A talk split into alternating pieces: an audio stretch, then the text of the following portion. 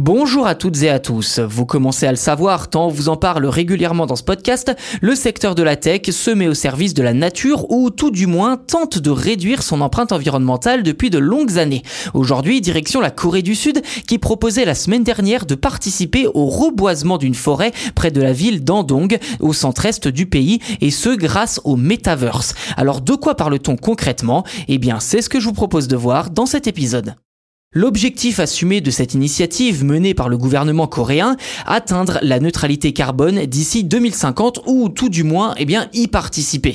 Concrètement, c'est via un partenariat avec la société Dunamu, notamment gérante de la plateforme de crypto-monnaie Upbit, que ce projet a pu voir le jour. Dans le détail, 5000 participants ont eu l'occasion de faire un geste pour la planète depuis le Metaverse. En clair, il fallait tout simplement planter un arbre virtuel sur la plateforme pour que le service forestier d'Andong en plante deux dans le monde réel. L'occasion de participer au reboisement d'un écosystème ravagé par les flammes ces derniers temps.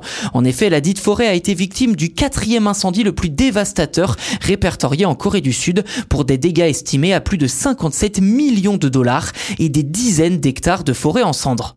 Pourtant, sur le principe, le metaverse tel qu'il est conceptualisé, à savoir un monde virtuel façon Matrix ou Ready Player One, n'est pas vraiment compatible avec la protection de la nature. Cette notion est au cœur des conversations depuis la fin de l'été dernier, notamment grâce à l'intérêt que lui porte Mark Zuckerberg, le patron de Facebook, qui a d'ailleurs décidé de rebaptiser son groupe en Meta, acronyme de Metaverse, marquant ainsi dans son ADN l'importance et la place prépondérante que prendra ce concept d'univers virtuel dans les futurs projet du groupe.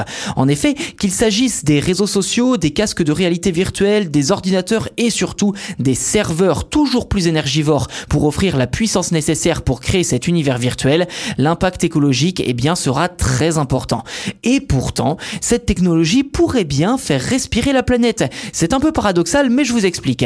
Car si son usage venait à devenir professionnel et surtout à domicile, eh bien cela permettrait de réduire drastiquement l'impact écologique lié au transport pour se rendre sur son lieu de travail. Idem pour euh, les conférences, les séminaires et les rencontres qui imposent de se déplacer parfois de loin.